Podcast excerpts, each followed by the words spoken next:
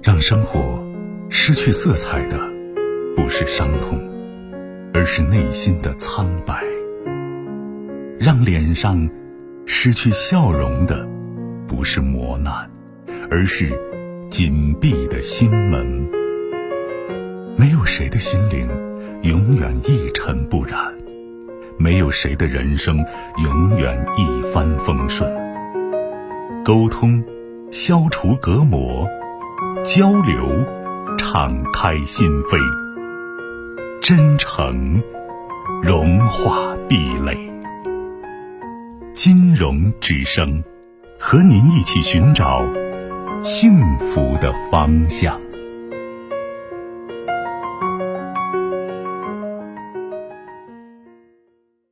喂，喂，哎，您的电话请讲。哎，金老师你好。嗯。啊，你好，我是这样的，我想咨询一下家，咨询点家庭上的问题啊。您说。嗯，是这样的，就是我从小啊，这个家庭不完整，就这个父母是离异。嗯。呃，然后呢，可以说就是我爷爷啊，本身是一个高干，因为那个年代啊，不是都是多子多多女的一个，呃，一个家庭情况。但是我们家呢，可能就是只有我父亲一个儿子，所以啊，这个，呃，就是有点娇生惯养吧。嗯，可以说呢，给我的感觉啊，就是，我也就说是从小也没有说是感受到什么多少父爱，呃，父母离异了之后啊，可以说我父亲当时就明确的就说是当时说是不要我的，然后呢，我就跟着我妈不是一直在过，那个时候我才十二岁吧，跟着我妈一块在过，呃，我妈呢，呃，又下岗，然后呢，又实在又过不下去。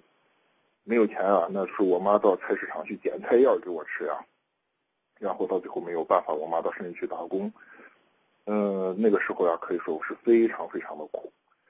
嗯，现在呢，就主要就是我今年不是已经都三十七了，已经三十七了，就跟我媳妇儿结婚之后呀，就跟我媳妇儿两个人就是是白手起家，也可以说到现在是事业是小有所成吧。嗯，我爸不是。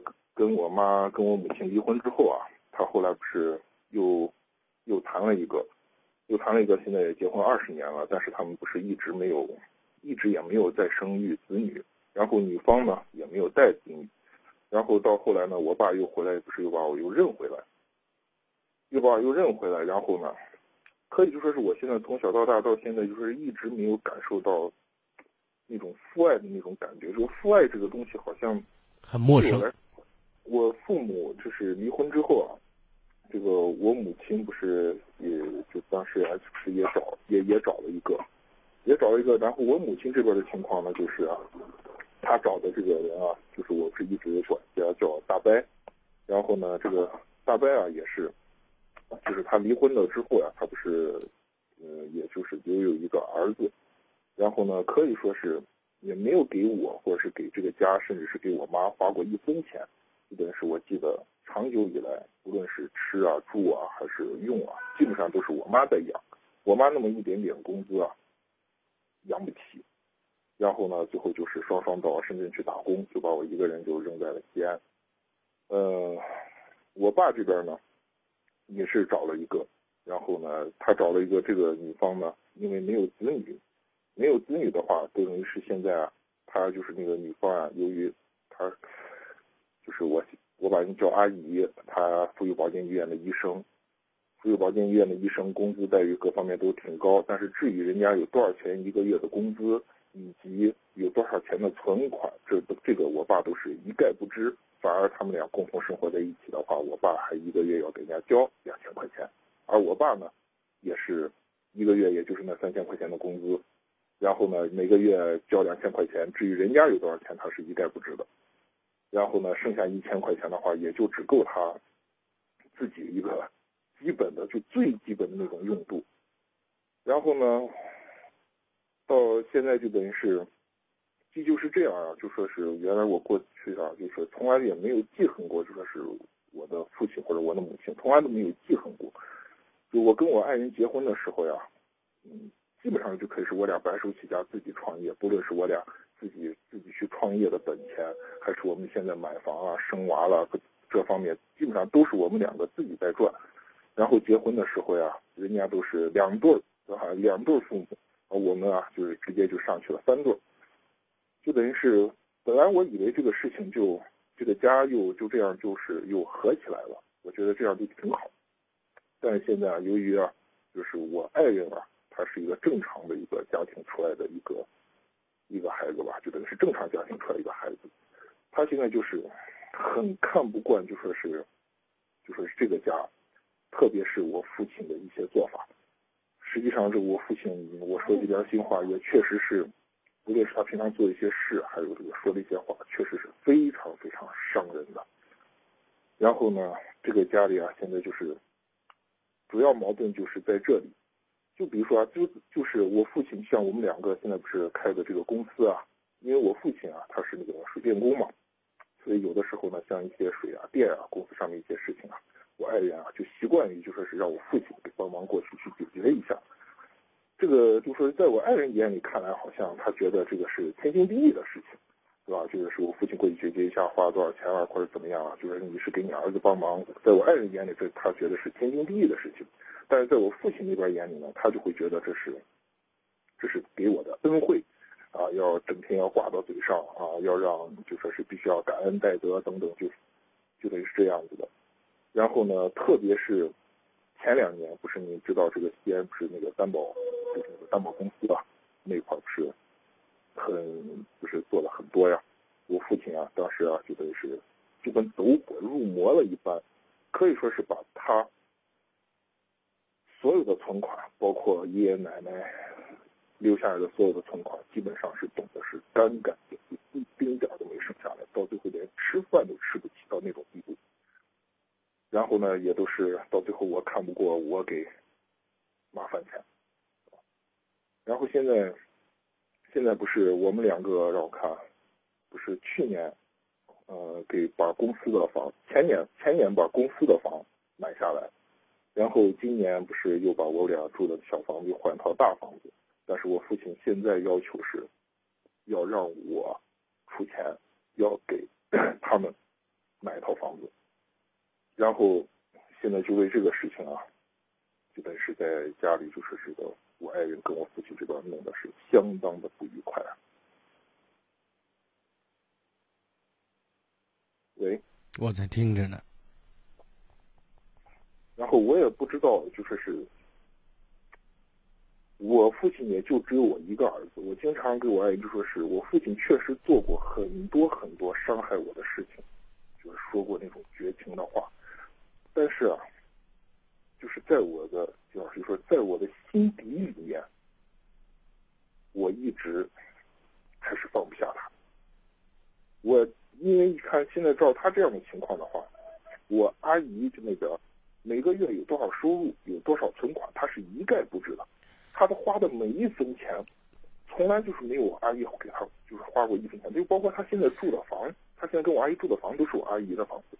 所以，我现在唯一担心的就是有一天，我父亲如果动不了了，生了病了，每个月再给我阿姨再交不了那两千块钱了，很有可能会被扫地出门的。我现在唯一担心的就是这里。那你告诉我，为了预防这种事情发生，嗯，一个男人在住很多年都在住一个女人的房子，从腰杆上他好像是伸不直的，对不对？对对对。这是一个，另外一点呢，你老婆对你这个家里看不惯的一个大前提下，她还不断的是使唤你父亲，我觉得也不是很正常。对，所以这个这个问题我也一直在说我爱人。这是第二、第三点呢，就是有些事情，不见得一定要事事跟你老婆早请示晚汇报透明。嗯，因为她不是你爸的姑娘，她和她对你父亲的情感和你对你父亲的情感。是没有任何可比性的，知道吗？这是第三最后一点，就是目前，假如你父亲提出这个要求，你你认为或者你评估你实现这种要求，你的难度有多大？呃，目前的话，嗯，难度难度的话，应该不算是特别大。如果不咬咬牙的坚持，再坚持一下。对，特别。如果说不是特别大的话，就是他把你生下来，带到这个世界上，给了你生命，就是你在报生恩，而不是报养恩，对不对？嗯嗯你算给自己一个交代。你刚才其实说了一句话，你说打心底里你还是放不下他。其实这放不下的背后，反映的是什么？他可能他再糟糕，可能也有值得你感念的地方。你明白我的意思？否则的话，如果他真只是只是生了你而没有养你，而且在没有养你的过程当中，有很多事情都伤着你，伤的你已经刻骨铭心的话，那我相信你父亲没有任何理由在你们眼前再出现了，他也没有脸作为老子再出现了，你懂我的意思？嗯嗯所以我的意见就是，如果在能力允许的范围内，那就帮他做这件事情了。而这件事情不见得一定要像你老婆说的很清楚。就像很多人问我说，男人要不要存私房钱？我认为要存，只是不要存的太多，对不对？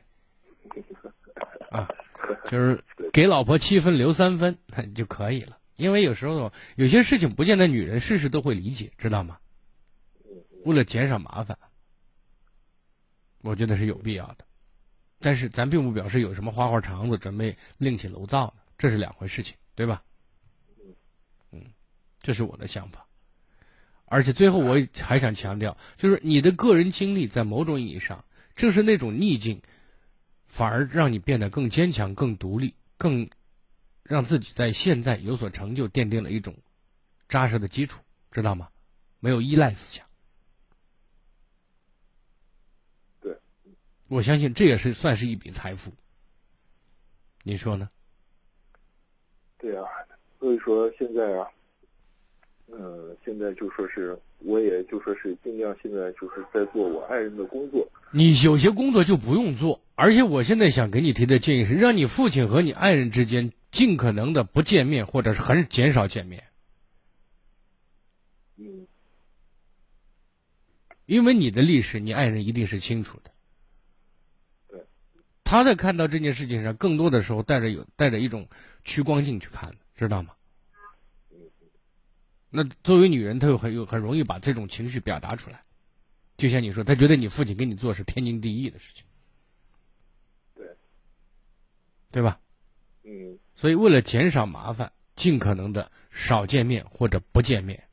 至于未来会发生什么，比如说，嗯，你你老爸身体不好或者怎么怎么样的话，那个时候再说，嗯，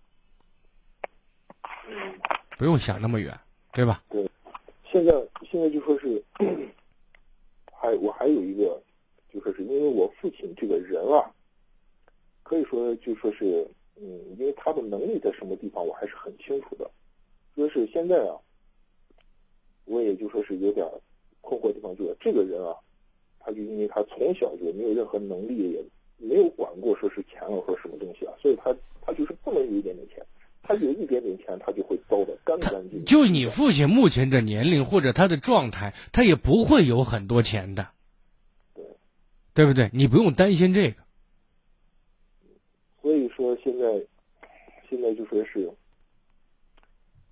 你可能要预防的是什么？比如说，假如要买房子，房子那就写你的名字就完了，对吧？啊，是啊，写啊我的名字，对，要写我的名字。啊就可以了。这以后很多一些意外的事情也不会发生，所以你不用想的太多，好吧？好的，好的，。好再见。嗯。更多精彩内容，请继续关注微信公众号“金融之声”。